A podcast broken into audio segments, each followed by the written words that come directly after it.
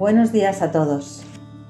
El capítulo 10 del libro de Mateo relata cómo Jesús envía a los doce apóstoles a predicar el Evangelio.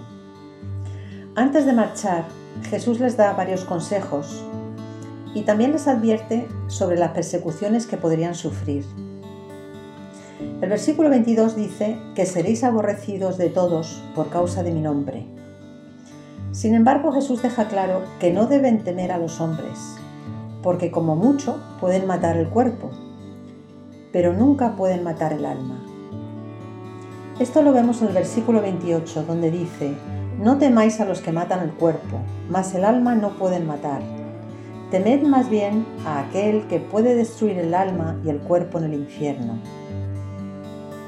Tenemos muy presente nuestro cuerpo físico y es normal que la idea de sufrir daño nos cause temor. Sin embargo, debemos recordar que cuando morimos, el cuerpo físico desaparece, pero el alma no. Es el alma el que define y representa nuestro ser y no nuestro cuerpo. Por tanto, el alma es más importante que el cuerpo físico y debemos temer al que pueda destruir ese alma. Entonces la pregunta es, ¿quién es el que puede destruir nuestra alma? No pensemos ni por un momento que es el diablo, porque él no tiene ese poder. El único que tiene ese poder es Dios. Solo Dios da vida a nuestra alma y solo Él puede dejar de hacerlo. El alma es destruida cuando es separada del amor de Dios. Por tanto, la escritura dice que hay que temer a Dios porque Él es el que puede destruir nuestra alma y nuestro cuerpo al infierno. Esto nos plantea la siguiente pregunta. Si el cuerpo ya ha dejado de existir, ¿cómo es posible que el cuerpo se destruya en el infierno?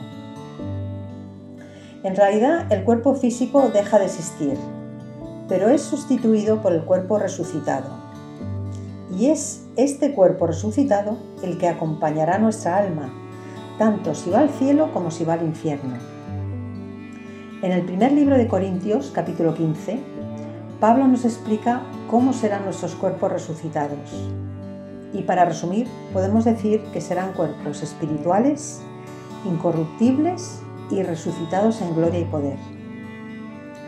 Por tanto, si el alma y el cuerpo resucitado van al infierno, está claro que ambos sufrirán juntos eternamente. Ahora, Mateo 10, 28 nos dice que Dios puede destruir el alma y el cuerpo el infierno. Pero esto no significa que el alma y el cuerpo se destruyen ni desaparecen, sino que se destruyen en esencia.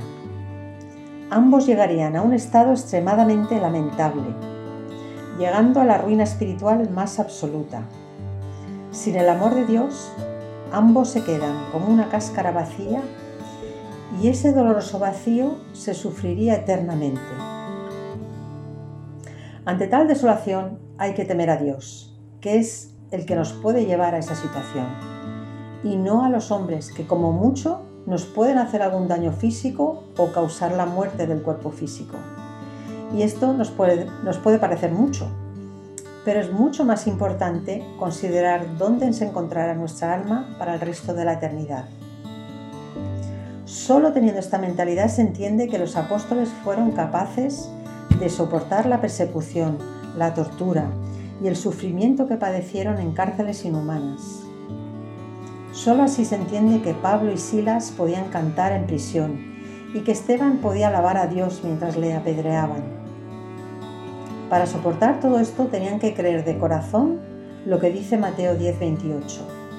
No temáis a los que matan el cuerpo mas el alma no pueden matar. Temed más bien a aquel que puede destruir el alma y el cuerpo en el infierno.